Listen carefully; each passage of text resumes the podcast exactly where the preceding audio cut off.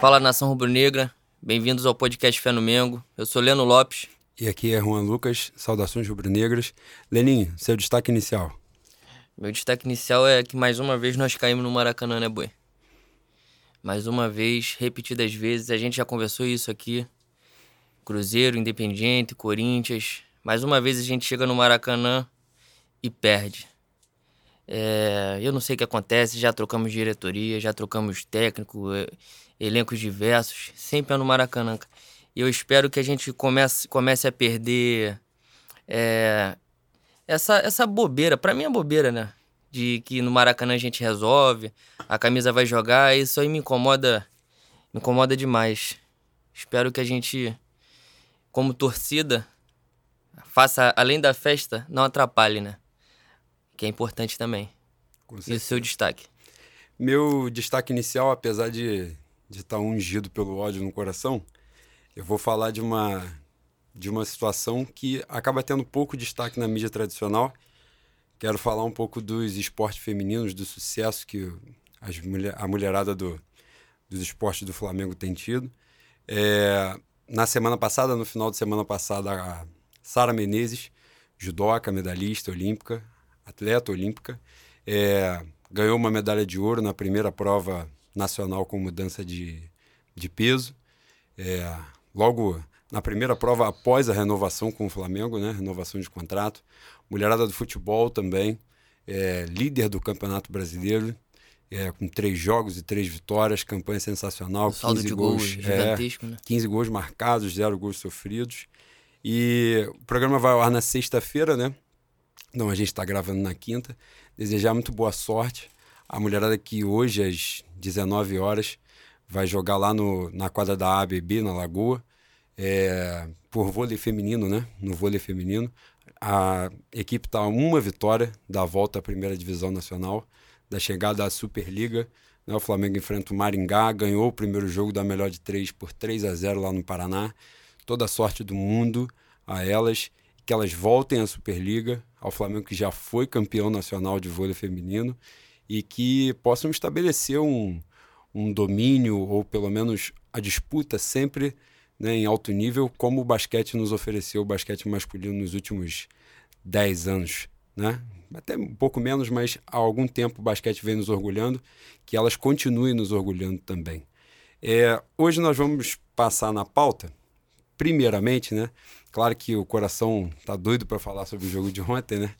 É, mas a gente por não ter falado no outro programa, né? A gente vai falar primeiro sobre o estadual, né? Sobre o título da Taça Rio, sobre o jogo, o duelo contra o Vasco com o time reserva e também falar da preparação para o jogo de sábado, né? Contra o Fluminense às 19 horas no Maracanã. E nessa de falar da preparação do jogo contra o Fluminense, abordar um pouquinho também os outros dois Fla-Flus né, mais recentes que aconteceram. A gente vai para o quarto Fla-Flu já, né, esse ano, ainda no iníciozinho de abril, é, mas o primeiro lá no primeiro turno, né? E agora vamos para a semifinal geral do Campeonato Carioca nesse regulamento maravilhoso, né? Que a gente sempre se perde, volta, vai, volta. Mas agora é para valer, pelo visto, né? E finalmente vai começar o Campeonato Carioca. Né? Exatamente. Né? Finalmente vai começar na hora de acabar. É, que é fantástico, né? E, e vamos nós. Lenin, você que foi ao Maracanã, na final da Taça Rio, qual foi a Fui? sua. Ah, tu não foi, né? Fui não, porra. Eu tô fantástico. É ah, é porque eu tô tá na emoção de ontem. Eu tô na emoção de ontem. Como é que, qual foi a sua impressão do jogo contra o Vasco com os reservas? Ah, eu vi com total descomprometimento, né? Eu. Eu achei que a gente não, não, não ia fazer um grande jogo. Sentei para ver sem grandes expectativas. É... A gente podia ter feito 1 a 0 aos 30 segundos, se o Ronaldo acertasse um cruzamento. Uma tabela com, com o Rascaeta, não é isso? É. Isso, exatamente. Aliás, uma partida muito abaixo do Ronaldo. É, espero que ele melhore. Mas, sinceramente, eu, fui me transformar mesmo, ficar transtornado com o jogo aos 48, quando a gente meteu o gol. Porque até então eu não estava ligando. Esse regulamento ele, ele tira um pouco da, da magia do Campeonato Carioca, né? Você jogar uma final que, que não vale muita coisa, você já estando classificado para o mata-mata realmente, o que realmente vale, é uma final que não faz sentido para mim. É, era muito mais importante pro Vasco pela, pela brincadeira, né? Pela zoação, pelo, tal, pelo tabu. Mas Vicente comprometimento. O Flamengo jogou o que, o que poderia jogar com aquele time. Eu não, não achei que, que tinha como tirar mais do que aquilo ali. Achamos um gol no final do jogo, como, como no jogo contra o Fluminense, na semifinal. E ganhamos nos pênaltis porque o time dos caras é abaixo da crítica, né? Muito abaixo. Muito abaixo da crítica. Espero que, que no sábado, enquanto, enquanto vale mesmo, porque nós ressuscitamos o Fluminense, né? Isso tá a cara da Flamengada. Tem isso, tem isso. Tá a cara da Flamengada. O momento tá nada favorável. Puta que porra. Espero que no sábado a gente consiga se classificar pra final, dar uma, né, uma arrefecida nos ânimos. Até Mas- porque tem jogo quinta-feira que vem, de novo, né? Da Libertadores. Porra, se não ganhar do São José, a gente, né? Eu espero que a gente comece a disputar um campeonato da Coab, Exatamente. torneio é do. Periquito, porque. Jogar na Fazenda. É, no porque. Libertadores não vai dar mais. E quais são as suas opiniões acerca do Carioca? Do Carioca, eu achei que o Flamengo poderia ter. Eu falo poderia porque já tá na reta final, né?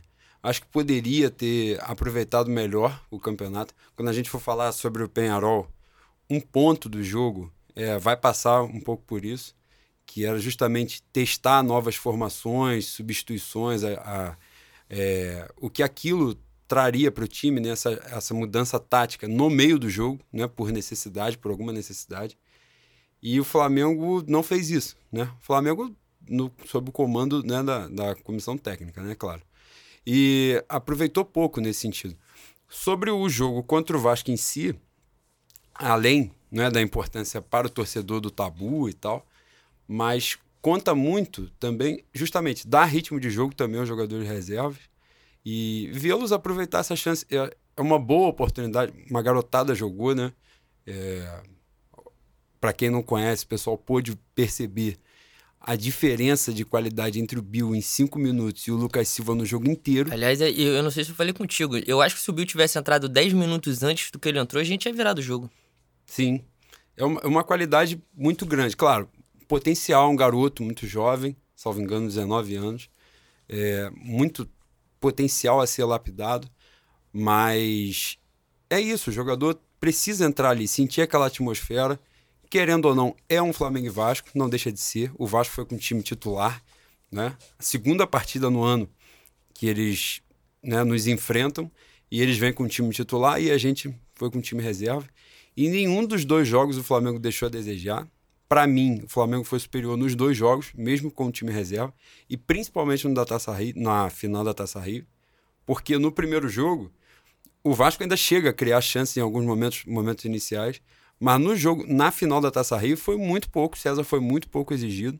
Né? O gol do Vasco nasce de uma, de uma falha. Na, nasce não, né?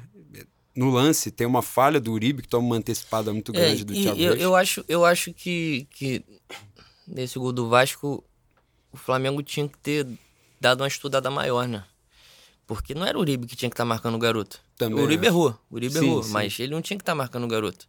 Devia ser o Rodolfo ou o Tuller, que jogou. Tuller que jogou, né? Aliás, Tuller fez uma ótima partida, muito boa. É isso que eu digo, é importante para essa garotada justamente passar por esses jogos, por essas circunstâncias de Maracanã lotado, sentir essa num jogo que vale pouco, né? Se você for pensar no, no, no projeto, No no, planejamento do ano, mas para essa garotada é muito importante, né? E para outros jogadores, por exemplo, o Arrascaeta, que fez um jogo muito ruim, né? Muito abaixo daquilo que a gente espera, e a gente está sempre pedindo chance para ele.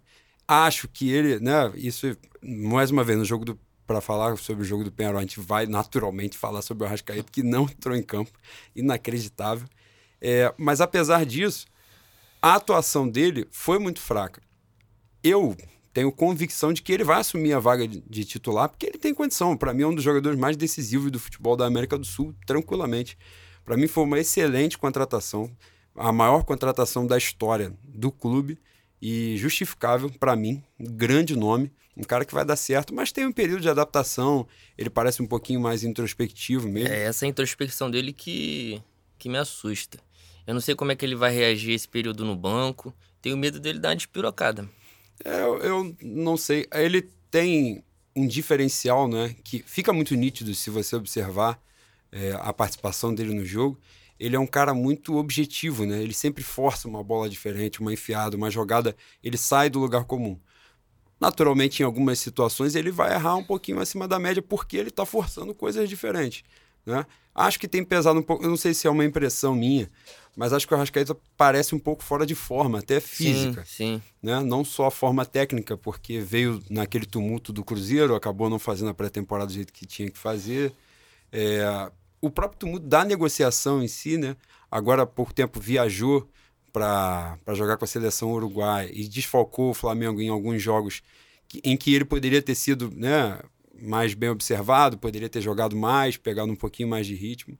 Mas ainda assim, né, com o jogo, uma atuação bem fraca dele, individual, ele mais uma vez foi decisivo. Ele mostra muito isso, né? Um cara. Futebol tem essas coisas. Eu sou um pouco contra determinados folclores do futebol, mas de fato ele é um cara muito decisivo, né? Claro que é mérito dele ali naquela jogada, é, posicionamento e tal. Mas você vê um cara baixo, que ele né, não é um cara alto, tá bem posicionado, atrás do zagueiro, o zagueiro deu mole, ele Exatamente. chegou. Exatamente, importante estar tá ligado na, no mole do zagueiro. Né? Exato. Não Porque é... no alto ele não vai ganhar. Sim, não é só a estrela, né? É o mérito do cara, a qualidade do cara, sem sombra de dúvida. E fez o gol, e aí, sem dúvida, o Flamengo foi com muito mais confiança do que o Vasco, que estava com o time titular, ou seja, a pressão era toda do Vasco, né? Que estava com o time titular, que estava contra um tabu, né? Teve a discussão do tabu de quanto tempo que era, mas seja qual for, era muito tempo. Então isso tem um peso. Parece que não, mas tem na rivalidade regional tem. E o peso era todo do Vasco, de fato. Quando o Flamengo empata o jogo no final, o jogo vai para os pênaltis. Naturalmente, o moral dos caras estava lá no lixo. E aí o César, mais uma vez, César que tem um aproveitamento altíssimo Absurdo, né? né? em pênalti. Salvo engano, em oito pênaltis, é, acho que foi assim, oito pênaltis cobrados, só três entraram. Isso. Tá certo que agora dois chutaram para fora, mas de qualquer forma, né? Pegou um. É, e isso passa confiança também para os jogadores, né? É bom ver o César assim, porque vez ou outra, naturalmente, vai ser aproveitado na temporada muito longa. Acho que os destaques positivos de atuação, né, para a gente concluir o jogo. O Matheus Tuller fez um jogo muito bom, muito bom mesmo. É... Achei que o Hugo Moura deu é. umas vaciladas na saída de bola, mas na marcação, inclusive no final do jogo, o Rodolfo toma um come do, do Thiago Galhardo. Quem salva o lance é ele, né? O Bill entrou muito bem. É, achei que o Vitinho foi participativo. No, é, o Vitinho, para mim, foi o melhor do jogo, né? Sim. Com finalizações importantes. No primeiro tempo, o Fernando Miguel fez uma defesaça no chute. Embora ele, dele. embora ele tenha jogado daquela maneira dele meio atabalhoado, é. ele conseguiu ser bastante decisivo. Sim. E achei, as jogadas mais importante. perigosas do Flamengo antes do gol tinham saído do pé dele. E o Bill que entrou muito bem né, no jogo. É, no geral, foi, foi muito importante ver essa molecada bem, porque todos eles, todos esses que a gente citou, vão entrar, o, naturalmente. O Bill e o Lucas Silva são da mesma geração? Não, o Lucas Silva tem dois anos a mais. Ah, então tá explicado é, que o Lucas Eu Silva... acredito até que o Lucas Silva tenha tido mais oportunidade justamente por isso, por ser dois anos mais uhum. velho, né?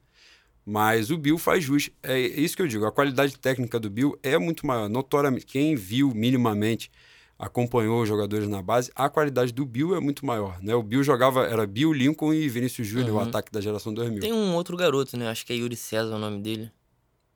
Eu, eu já ouvi, mas não, não lembro, assim, do jogador em si. Isso aí realmente não acompanhei.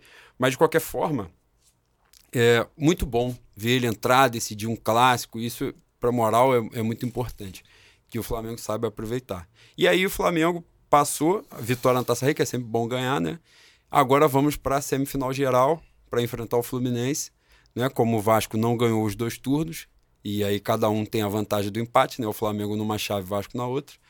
O Vasco ficou de pegar o Bangu e o Flamengo de pegar o Fluminense. Então, o terceiro, Fluminense, terceiro Fla-Flu em 15 dias, né? Sim. E quais foram as suas impressões dos dois Fla-Flus, rapidamente assim, dos dois Fla-Flus que a gente jogou? Um que a gente foi com o time que a gente enfrentou o time reserva deles, né? Abriu a vantagem e depois tomou os dois gols no final. E o outro que os dois times, né, estavam os dois, as duas equipes estavam com os times titulares e a gente ganhou no, no finalzinho. O primeiro Fla-Flu, é, nós abrimos 3 a 0 andando, né? Abrimos 3 a 0 andando. Eu, eu acho que por conta de, mais uma vez, desse regulamento, os caras é, diminuíram o ritmo. O Fluminense achou o primeiro gol, sentiu que o Flamengo sentiu o gol. Resolveram ir pra cima e meteram o segundo gol, mas passou longe do Fluminense ter uma chance de empatar o jogo. É, é claro que a gente queria que queria devolver os 4 a 0 que eles deram nas, nas mesmas condições, né? A gente com o time do ano passado, né? reserva né? e eles com o time titular. Mas não deu. Não deu. Eu, eu acho também eu que foi, fico, foi fico... falacioso esse argumento de que o Fluminense chegou a botar em risco a vitória não, do Flamengo passou e isso, longe. isso não aconteceu. É. O Fla-Flu, é, que eles nos deram de presente, né? Sim. o último lance. E, eu achei que o Fluminense entrou pilhadíssimo, mano. A gente fez um gol com o René, né, no primeiro tempo. E logo no início do segundo tempo eles empatam com, com um pênalti, não é isso? Isso, um pênalti. Um pênalti que. é. um pênalti que passou, a bola passou na mão do Luciano, passou a mão na bola, passou pelo Ione. Era tremeu de bater pênalti contra o Diego Alves. Enfim. É, era um jogo que. Eu acho que o Fluminense entrou pilhado. Ele, eles entraram muito naquele mérito de nós ganhamos menos, somos inferiores, Sim. mas só que dentro de campo é 11 contra 11. E terminaram pilhados o era, primeiro é, Exatamente. Era outro jogo que não valia porra nenhuma. Ganhamos, maneiro, clássico e tal, mas que vale mesmo é o de sábado. Ali o Abel jogou com, com o time titular e acho que influenciou muito nisso daí. A eliminação do primeiro turno ali, achei que ele realmente jogou na vaidade. Né, ah, sem dúvida. De meter o time titular de novo, de não poupar. Poupou três jogadores, se não me engano, né? É, e teve a estupidez do Bruno Henrique, né? A expulsão no primeiro tempo, quando o Flamengo era muito melhor. Muito provavelmente o Flamengo sobraria no jogo, né? Porque diferente do primeiro jogo. Ah, teve a expulsão desse, é, desse garoto, né? desse pai, garoto de 30 anos, menino uhum. Neymar, né? É, diferente do primeiro jogo, quando o Flamengo realmente fez 3 a 0 sem apertar muito, nesse jogo, nesse do 2 a 1 o Flamengo parecia mais concentrado no jogo, né?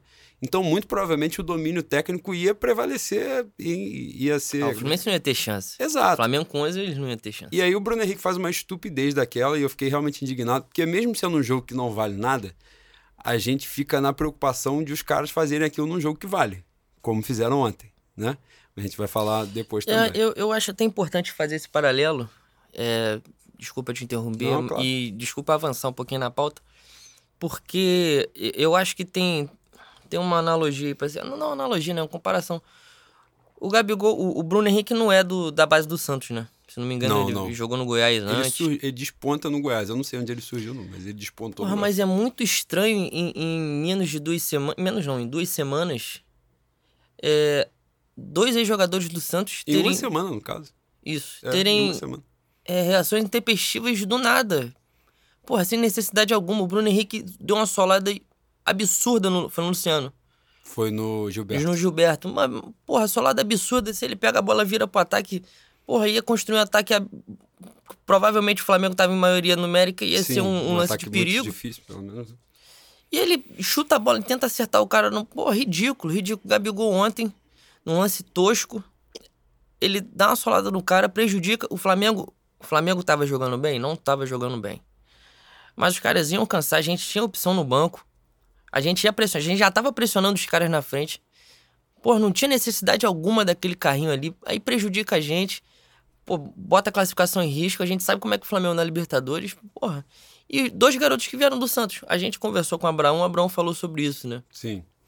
E eu acho estranhíssimo. Acho estranhíssimo dois meninos vindo de Santos com as mesmas reações. E uma semana depois do, do Marcos Braz afastar o psicólogo. É. Pô, não é coincidência, né? Exato. Dizendo que o vestiário tava Sim, ótimo. É. De remanejar, né, o psicólogo, que ele ainda teve isso. Isso. Porque o Flamengo, não, né, o clube de regatas nota oficial do Flamengo, o cara, eles fazem uma nota oficial para brigar com o jornalista para dizer que o cara não saiu do clube, que o cara foi remanejado. Uhum. Ou seja, se o psicólogo saiu do futebol do, do, do futebol profissional do Flamengo, foi remanejado para outra área, a informação do jornalista estava certa, porra que o cara saiu de lá. O que o cara tá dizendo é que o psicólogo saiu do futebol profissional. Ele saiu ou ele não saiu? Saiu, pô. Se o cara foi demitido do clube, se não foi, ele não está no futebol profissional. Então, nessa saída, porque houve a mudança de atitude, não tá aí a mudança de atitude. Em uma semana, em sete dias, o Flamengo teve duas expulsões. Numa, no jogo do Fla-Flu, por uma imbecilidade do zagueiro do Fluminense, no É. final do jogo, o Flamengo conseguiu fazer o segundo gol. Ontem não aconteceu isso. Né? O Flamengo pegou um time cascudo, muito experiente, e te- primeiro que é inevitável né, que uma expulsão mude o jogo. Muda o jogo, não tem como. Seja qual for a circunstância, a expulsão muda o jogo. Tem um time com 11 tem um time com 10. Então isso é, é lógico que vai mudar a circunstância ali. É, mas não tem como. E, e outra coisa em comum, né, já que a gente está falando do- das, das duas expulsões, fez o paralelo, os dois jogadores prejudicaram claramente o Flamengo e os dois jogadores saíram aplaudidos Ah, no é Maracanã. ridículo. Não só saíram aplaudidos, eu, quando eu cheguei em casa, eu fui procurar ver a repercussão do jogo, né? Pouquíssimas pessoas falaram, atribuíram a derrota à expulsão do Gabigol. Falaram do Abel. Abel tem culpa? Abel terminou o jogo com uma, com uma substituição a ser feita? Sim. Porra, mas é inconcebível não, não botar a culpa do jogo na conta do Gabigol. E, porra, a passada de pano rolou, rolou descaradamente, mano. Descaradamente. Antes de a gente entrar no jogo em específico, a gente já está entrando, né? Só para concluir a ideia do psicólogo, na verdade a gente vai entrar na ideia porque eu vou falar algo que faz esse link. O que acontece? Ontem, também a mesma coisa, quando eu cheguei em casa, fui ler alguma coisa, ver alguma coisa, e aí o Gabigol faz um discurso dizendo que o goleiro dos caras fez cera o jogo todo, não tomou amarelo. Que o juiz não ouviu os jogadores. Que o time do Flamengo foi ficando pilhado por causa disso exatamente no período da, do remanejamento do psicólogo. Eu não estou dizendo que isso seja o determinante para. Só que é um cenário que, porra, se aconteceu o remanejamento do profissional há pouco tempo, ele não, não foi na semana passada, né? Na semana passada foi a matéria. Mas foi um pouquinho antes, foi há menos de um mês. E o time tem esse comportamento. Cara, se o time do Flamengo vai entrar numa Libertadores e vai ficar pilhado porque o goleiro do adversário não vai tomar amarelo, Porra, porra, esses caras não estão preparados pra jogar Libertadores. não então. joga, esquece isso. Porque tá falando e o juiz não tá ouvindo, tá ouvindo só os caras. Meu irmão, esquece isso, isso vai acontecer. O Flamengo cansou, cansaram de meter a mão no Flamengo aqui em jogo da Libertadores, no Maracanã. E em outros times brasileiros, a arbitragem da Comebol vem mesmo para meter a mão em time brasileiro. E tem que ter essa noção. Se não entrar com essa noção em campo, não vai adiantar, vai tomar piaba de qualquer um, não tem jeito. E ontem o time, ele, o Gabigol fez esse discurso, né, de, de entrar pilhado em campo. Agora a gente falando do, né, já que a gente já tá no embalo, falando do jogo contra o Penharol, para mim, apesar desse discurso do Gabigol, é, de o Flamengo ter entrado pilhado e tal, eu achei justamente o contrário. Achei que o Flamengo entrou totalmente desconcentrado no jogo, acreditou de fato que ia ganhar o jogo a qualquer momento, né? O Flamengo deu um amasso na LDU no, no jogo no Maracanã. A LDU ganhou o Penharol de 2 a 0 o Flamengo fez um raciocínio lógico de que ia amassar o Penharol aqui a qualquer momento. E o Penharol ter um time muito fraco, né? um time considerado pela imprensa uruguaia o pior dos últimos 30 anos. Pô, mas eu achei que eles tiveram mérito tático dentro da proposta tem, deles. Então, ali. mas tecnicamente os caras são fracos. Você via ali Uhum. fracos, os caras matando bola na canela toda hora, todo momento e tal. É, e o Flamengo realmente acreditou. Acho que no início do jogo foi acreditando que ia ser fácil, que a qualquer momento ia acontecer. Só que chegou num determinado momento que o Flamengo percebeu que não era tão fácil assim, que não ia ser tão fácil. E o time não soube lidar com isso e não soube voltar. Diferente do jogo contra a LDU, por exemplo. Porra, no jogo contra a LDU, o Flamengo já começou em cima dos caras, marcando saída de bola dos caras a, tempo, a todo momento. Contra o Penharol, não. Em momento algum o Flamengo fez isso. Em momento algum o Flamengo foi lá no campo dos caras, ficar apertando os caras. Não fez, ficou rodando bola atrás. Léo Duarte, Rodrigo Caio, Coelho já recebia, toca no Arão, que volta no Pará, que dá no Rodrigo Caio. E fica nessa, rodando, rodando, sem criatividade nenhuma. Né? Eu não sei qual foi a tua visão. A gente depois do jogo não se encontrou, a gente estava junto antes. É, não sei se você teve essa mesma percepção do que eu na, da atuação. É, Quando eu cheguei em casa e, e eu fui procurar saber o que, que as pessoas estavam achando é, depois do jogo, eu vi também que tinha muita gente irritada com o Diego. Eu, eu tive a impressão lá do Maracanã que o Diego era quem tava verticalizando o jogo do Flamengo tentando alguma coisa. Pra mim foi o melhor do Flamengo. É, pra mim foi o melhor do Flamengo. Eu tenho, porra, tenho muita contestação ao Diego também, mas ficar martelando porque tá de birra com o cara não dá. A gente tem que analisar jogo a jogo. É, e outra coisa importante que eu acho que a gente tem que falar é.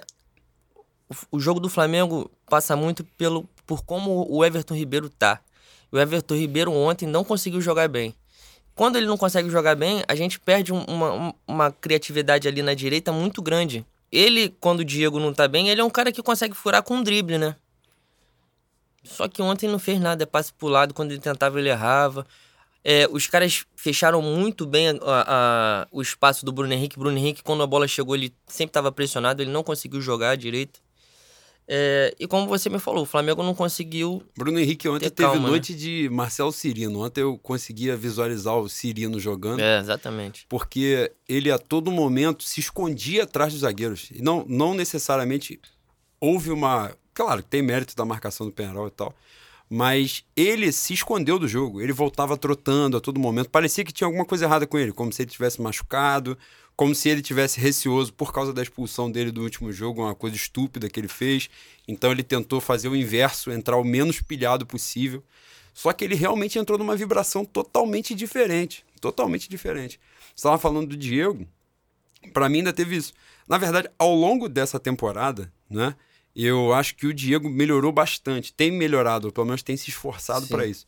De verticalizar o jogo, de ser mais objetivo, de dar a bola mais rápido, de tentar uma bola em profundidade. Ontem ele dá uma pro Gabigol, né, que perde o gol, uma chance fácil, finaliza muito mal. É, ele faz uma jogada com o Arão, tem uma, uma tabela, uma triangulação que ele faz com o Bruno Henrique na linha de fundo também, que o Bruno Henrique desperdiça, tudo no primeiro tempo. Né? O Diego, e aí depois o pessoal falou: porra, o Diego prende a bola. Mas por muitas vezes ele prendeu a bola porque de fato o Bruno Henrique estava atrás do zagueiro, entrou o Vitinho para ficar atrás do zagueiro também. E os jogadores, o Everton Ribeiro muito mal ontem, uma atuação ruim. Ele até tentou, mas ele realmente não estava numa boa noite. E o Diego, cara, eu tenho restrições ao Diego, várias críticas. Agora, eu respeito muito o Diego. Em que sentido? Ele jamais se omitiu.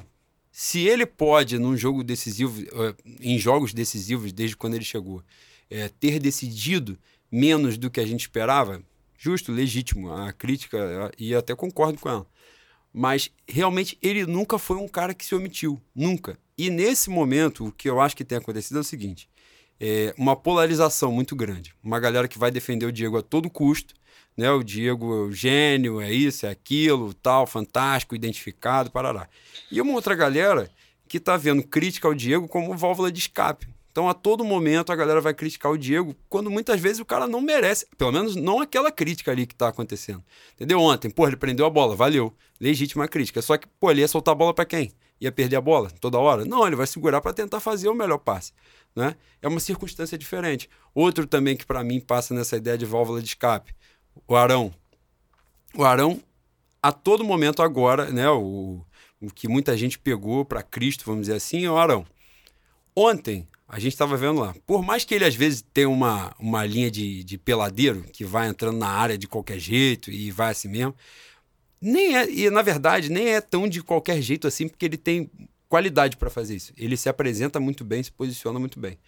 Mas ontem, é, a gente estava até conversando no, no grupo hoje mais cedo, era nítido que o Arão estava ocupando um espaço fundamental no, no campo ali, né? no posicionamento dele. E aí vem o Abel fazer uma substituição fantástica que ele não fez em nenhum jogo do estadual, né? Ele pegou o americano, não fez isso, a portuguesa da ilha ele não fez isso, pegou o Bangu, não fez isso, pegou qualquer time, não fez isso. E ele uhum. vai fazer quando? Contra o Penharol na Libertadores no Maracanã. E numa substituição que ele fez, ele mudou quatro posições. Sim. Aquilo não tinha sido eu treinado. Ia, eu ia falar exatamente isso. Um absurdo o que ele fez ontem. Um absurdo. Tirou, botou o Diego, que muitas vezes as pessoas falaram, pô, por que, que o Diego. Né? A gente acho que já uhum. até falou num podcast aqui.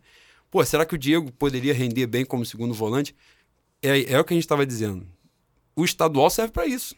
Testa o cara, vê se, se rola, se o time não ficar muito exposto. Eu acho, eu acho que, que seria válido, Boi. Eu, eu acho até que seria válido no momento que a gente tivesse chegando nos finalmente do jogo, tivesse 0 a 0 No desespero. No desespero, Exato. exatamente. Só que ele tentou fazer isso com 25, 26 minutos. Eu não sei se você reparou, assim que, que ele tirou o Arão, colocou o Vitinho, aí pôs o Diego de segundo volante, arrastou o Everton pro meio, pra posição do Diego.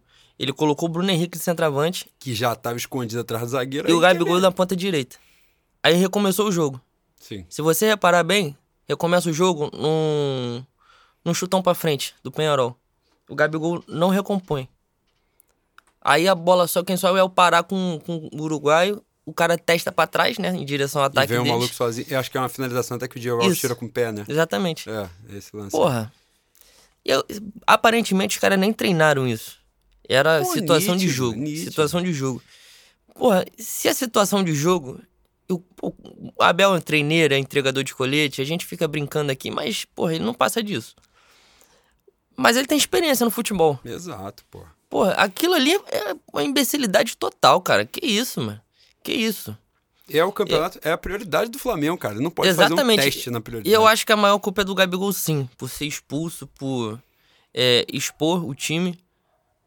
Mas a mexida do Abel com 25, 26 é, é inexplicável. O Bruno inexplicável. Henrique, que já estava sumido, já estava escondido atrás do, do, do marcador. Vai pro como centroavante, aí só faltou ele meter a cadeira de praia lá, ler um jornal, que aí que ele não apareceu no jogo mesmo. E aí, fantasticamente, lá nos acréscimos, né? Depois de já. O Uribe entra, a gente já tinha tomado gol. Já, tinha. É. Inexplicável a entrada Toma o também. gol aos 42 do segundo tempo, aí aos 43, 44 ele vai meter o Uribe, né? Que eu até gosto do jogador, mas não tinha sentido nenhum ele entrar naquele. Não fazia Não, sentido. eu, eu acho que depois que o Gabigol foi expulso, boy, na verdade foi tudo pro caralho. Eu acho Sim. que não tinha nem o que se- ser feito ali. A gente e rola colocou. também uma garoteada que é, o clube precisa aprender a jogar com regulamento, né, cara? Porra, se. Ah, a gente queria vencer o Penharol no Maracanã. Ainda Justo, tem isso. maneiro. Porra, mas se empatar, os caras não ganharam três pontos e a gente fez um. E sem contar que os, os outros dois times empataram também, né? a rodada ia, Exatamente, ia terminar como começou. Exatamente, não tem necessidade. Essa substituição, cara, a substituição que ele fez de tirar o Arão e botar o Vitinho, modificou o jogo, mas modificou para pior. Tanto é que, noves fora o que aconteceu de resultado, né, de tomar o gol, a expulsão do Gabigol e tal. A atuação no segundo tempo foi muito pior do que a do primeiro tempo, que já não foi lá grandes coisas, mas foi pior, do segundo tempo foi pior, nítido, criou muito menos o Flamengo, apesar de ter mais jogadores de ataque, criou muito menos. Pô, atuações fracas, né? E, enfim, uma, uma noite muito ruim, né, do, do Flamengo. É, as atuações individuais dos nossos melhores jogadores muito abaixo. Gabigol perdendo gol na cara. É, Bruno Henrique totalmente sumido do jogo. Diego, Everton Ribeiro muito mal.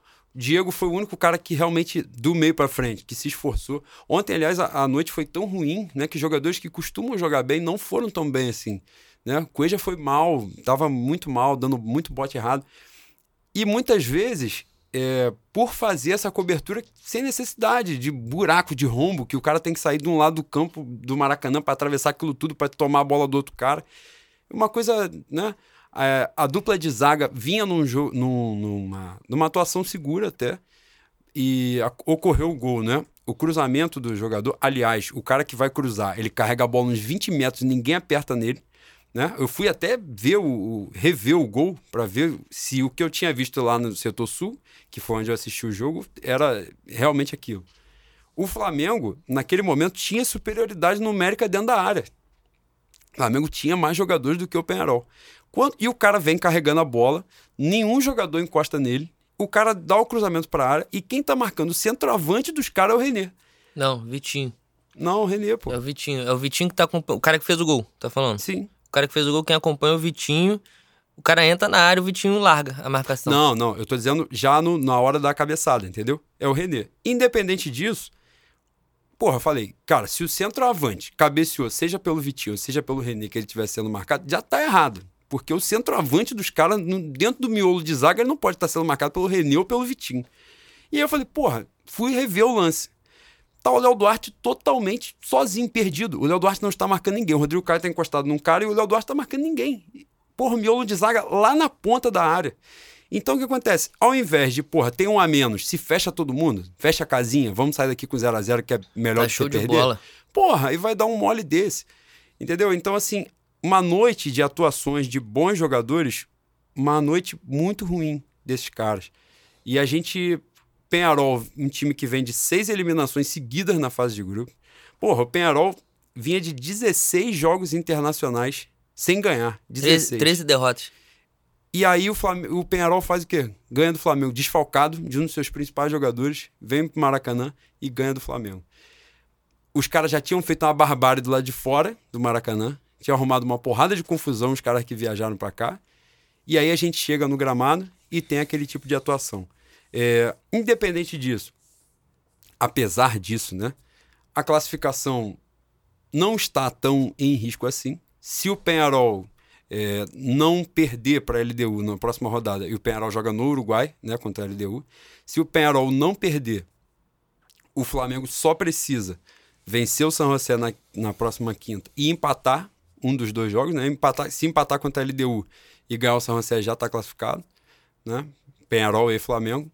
E então assim, porra, dá para reverter, dá para muito provavelmente, eu não sei se você tem essa impressão, você consegue visualizar que o Flamengo tem capacidade de vencer o Penharol técnica até no Uruguai? Mas claro que tem, cara. É, quer dizer, tem condições de vencer se os caras não entrarem nessa de ah, o, o juiz não tá vendo, o juiz tá com eles, porque isso é frescura. Isso é frescura. Porra, todo mundo ali é homem, todo mundo ali joga futebol uma porrada de tempo, não entrar nessa do nada. Porra, começar de ah, o juiz não ouve, eu vou dar uma porrada, eu vou dar revide, é botar a bunda da gente na janela. Exatamente. Se os caras botarem a cabecinha no lugar e jogar que nem homenzinho, a gente vai, a gente vai se sobrepor tecnicamente. Porque o time dos caras é grosso. Eles foram bem taticamente? Eles conseguiram cumprir o que eles vieram fazer no Maracanã? Sim. Mas se jogar na bola, a gente vai, a gente vai amassar. Nosso time é melhor tecnicamente, embora a gente não tenha. é, como pode ser? A gente não consegue tirar o suco desses caras, né? Sim. Mas individualmente, a gente vai sobrepor. Não tem saída. E. Ah, e tem Ah, mais sim, uma coisa. diga. O, o Penharol, se eu não me engano, joga contra o São José na, na altitude. Eles Sim, têm, a- eles têm a- esse jogo. Sim. Que E a LDU, quase 4 a LDU né? essa semana, né? Foi o 3x3, né? Na terça-feira. A LDU, que já joga na altitude, né? Em Quito, sentiu claramente a altitude de, de Oruro, né? Você, porra, o time do São José é muito fraco e a LDU conseguiu tomar três gols dos caras. É, porra, o São José meteu dois gols contra. O mesmo cara fez dois gols contra.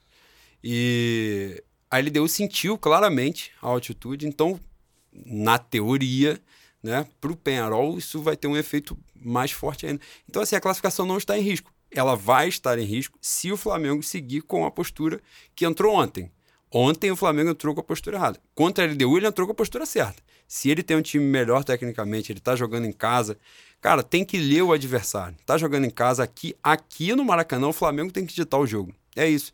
Não é que tem a obrigação de amassar. Se vai jogar contra um clube, uma equipe mais forte, vamos dizer assim, o Flamengo vai ditar os rumos do jogo. Como, por exemplo, o Penharol ontem, com uma equipe mais fraca, ditou os rumos do jogo. Porque eles não tinham condição de vir para dentro do Flamengo. Então o que eles fizeram? Amarraram o jogo em tudo que eles poderiam. E eles minaram o Flamengo ali. Foi nítido isso, né? E passa muito nessa reta final de podcast, acho importante falar, né, pelo pelo entregador de colete, né? Que a gente a verdade é a seguinte assim, fazendo um desabafo, né?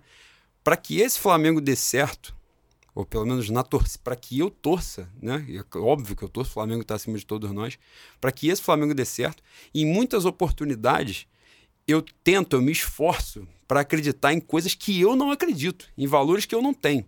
Né? Então, por exemplo, a gente está vendo o Flamengo fazendo um monte de coisa errada, né?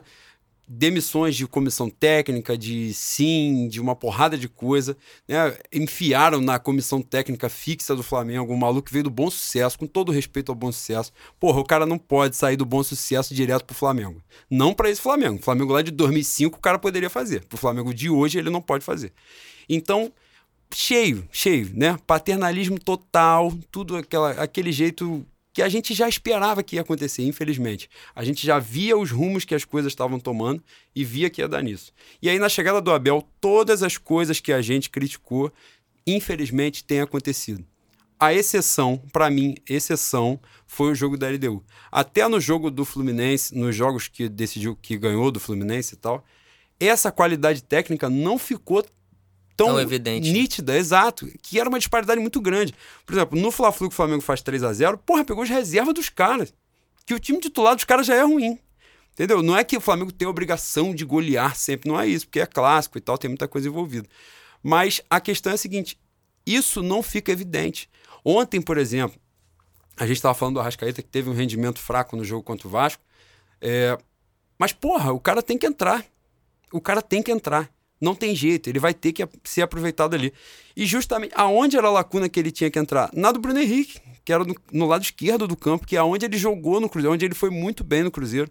Ele vai muito bem no meio de campo, vai, mas ele também joga muito bem pela esquerda, né? E aí o que que o cara faz? Porra, bota o Vitinho, tira o Arão para poder não tirar o Bruno Henrique, que agora a gente tem que falar também, o Bruno Henrique foi uma contratação pedida pelo Abel, né? E tá, tá fazendo um ótimo início de temporada, não tô dizendo isso não. Só que para manter o cara que ele quer, né? O Arrascaeta, que não foi uma contratação que ele pediu, foi uma coisa que a diretoria partiu da diretoria, né, para fazer o nome deles, essa é a verdade. Então ele vai, vai deixando o cara no banco. Dizem que tem a situação contratual de se o cara jogar X jogos, o Flamengo vai pagar um valor maior na transação, tem que adquirir, é, fica na obrigatoriedade de adquirir um percentual do jogador. Eu não sei, eu, a verdade é assim, né? É, não sei quem pintou a zebra, que eu quero é o resto da tinta.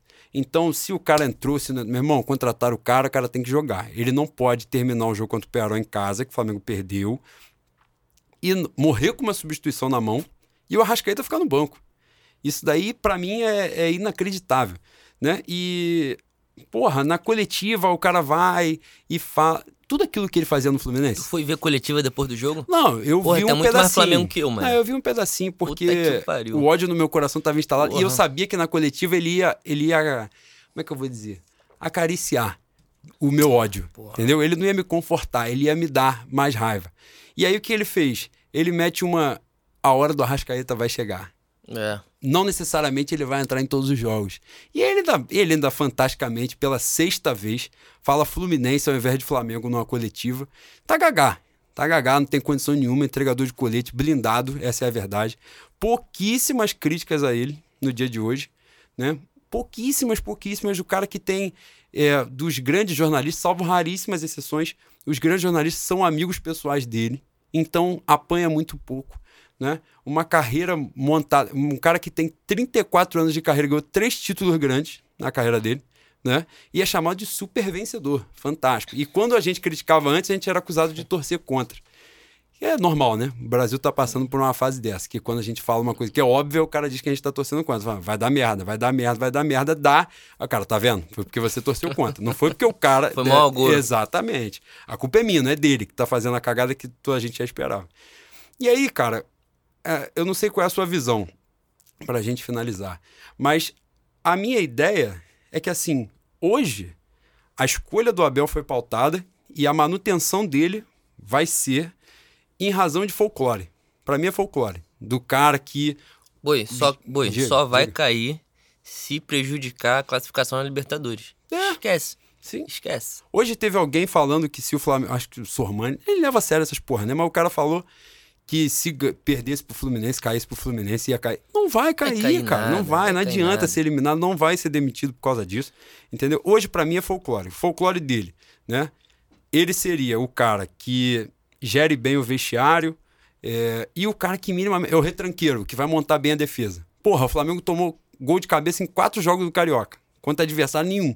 Tomou quatro gols né, em, em quatro jogos de cabeça.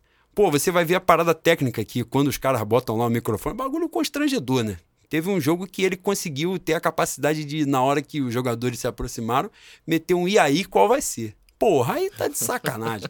aí isso aí pra fazer isso aí, pra ganhar um salário que ele ganha, pô, bota qualquer um, pô, faz sorteio pô, do... tem coisa que só o espiritismo explica, mano. Não, não tem condição. Isso aí é casa de reencarnação, ele deve, deve ter sofrido muito. Né, pô, faz a promoção de pontuação de sócio-torcedor, bota o cara lá, ó, hoje você é o treinador, dá um boné dele, uma camisa apertada igual a dele lá, que veste GG e bota P, entendeu? Então, assim, a minha expectativa é é para ele lançar o atestado Murici, entendeu? Que foi o que salvou a temporada de 2016 Murici meteu atestado, não tinha, não tinha condição, estava fraco, já estava acabado, todo mundo viu que estava acabado mesmo teve um problema de saúde lá, já aproveitou, falou, ó, vou sair assim mesmo e pronto. É então, fica a sugestão, Abel, meter esse atestado, vai sair, deve ser um cara muito gente boa, de um papo muito legal, entendeu? Mas folclore por folclore, bota algum rubro-negro no lugar, de repente algum rubro-negro que não tem uma Libertadores no currículo, que tenha ganhado ah, muita não, coisa você não tá querendo e não falar tem de uma Luxemburgo, Libertadores não. no ah, vai merda, termina essa porra pra não te agredir. Termina não, essa... não, termina essa porra, senão eu vou, vou virar essa mesa na tua cara aqui. Agora, só rapidinho